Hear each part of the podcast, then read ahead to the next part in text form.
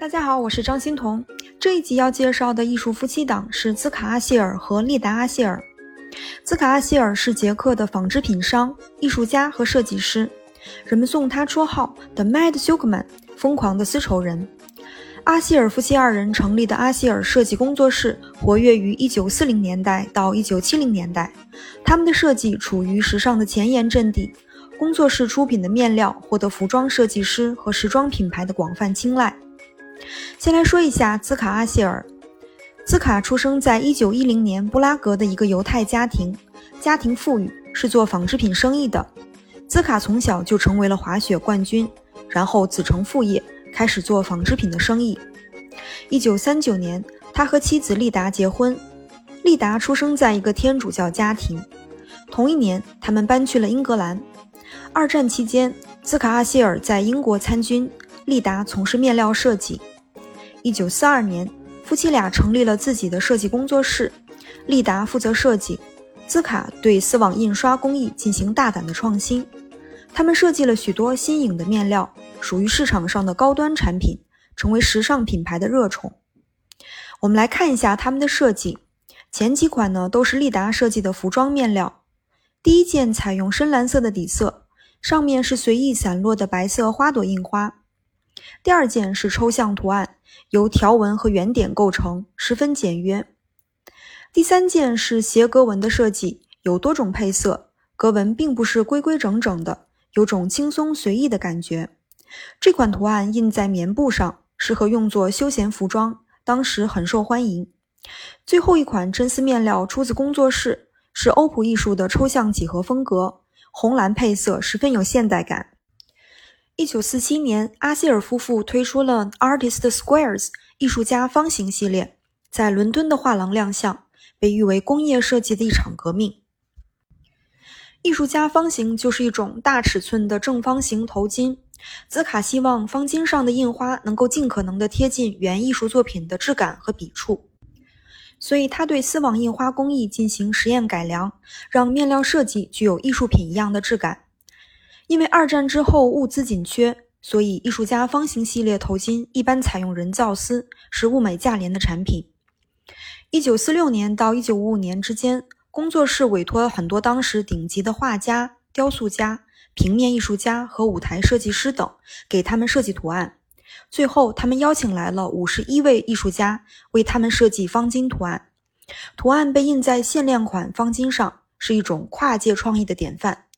著名的艺术家包括了，比如英国雕塑家亨利·摩尔、野兽派的亨利·马蒂斯和安德烈·德兰，还有巴勃罗·毕加索和亚历山大·考尔德。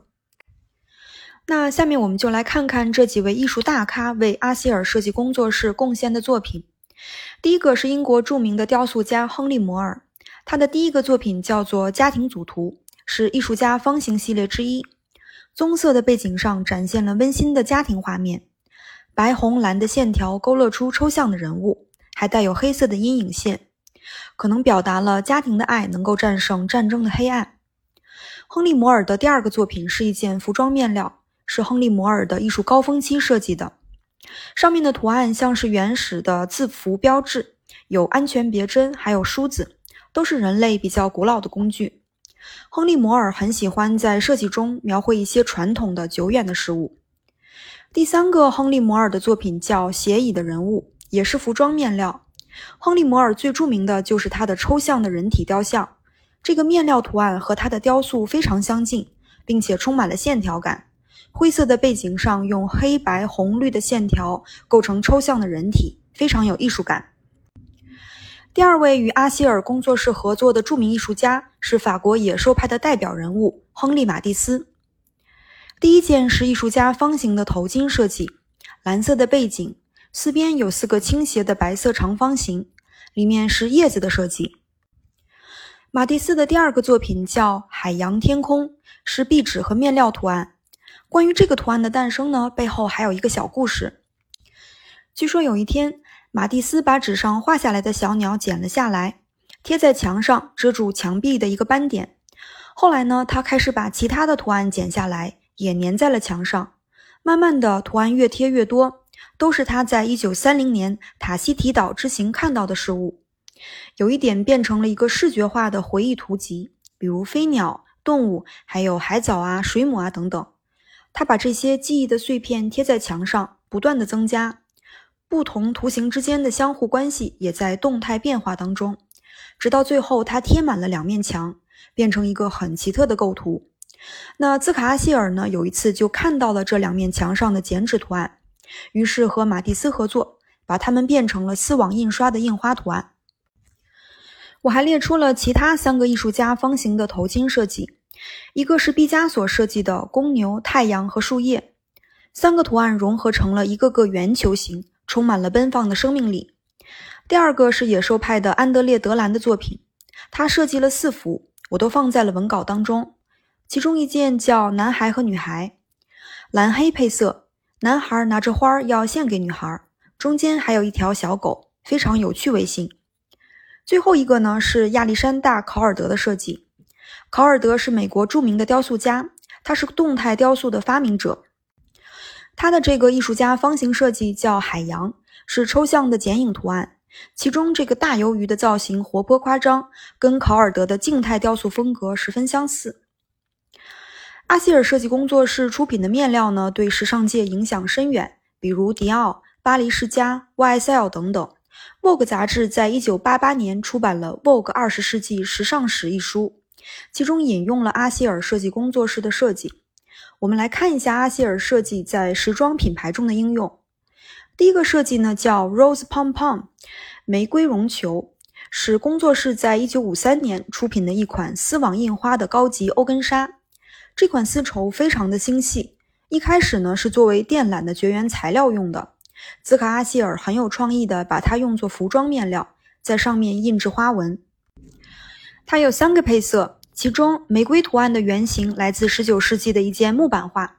这个面料被迪奥用在了1953年春夏款时装当中，比如被制成了一件秀美飘逸的连衣裙。自此之后呢，迪奥就将兹卡阿希尔称为“玫瑰绒球先生”。第二个工作室出品的作品叫 “Blue Bird” 蓝鸟，也是出自1953年，也被迪奥用在了当年的春夏款时装中。图案的原型是一幅中国的水彩画，展现了蓝色的小鸟和开花的树枝，上面有七种颜色，还带着粉色的锯齿形毛边儿。这款面料在当时啊广受欢迎，很多媒体都对它进行了报道。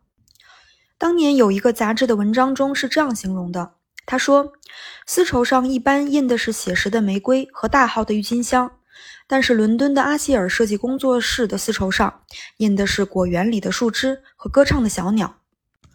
迪奥、夏帕瑞利和许多顶级的设计师品牌都用了这款面料。法国人不喜欢用鸟做图案，因为他们认为鸟会带来厄运。但是他们看到了销量之后，才意识到那些画在面料上的小鸟会嘴中衔着好运飞来。好的，最后的本期总结：兹卡阿希尔是捷克的纺织品商、艺术家和设计师。阿希尔夫妻二人成立了阿希尔设计工作室，活跃于1940年代到1970年代。工作室出品的面料获得迪奥等时尚品牌的青睐。工作室推出的艺术家方形系列头巾，邀请当时顶级的艺术家设计图案，大获好评，包括马蒂斯、毕加索、德兰、亨利·摩尔和亚历山大·考尔德等。好的，那介绍完了阿谢尔夫妇，我们下一集要介绍的艺术夫妻档是查尔斯·伊姆斯和雷伊姆斯。好的，谢谢您的垂听，我们下期再见。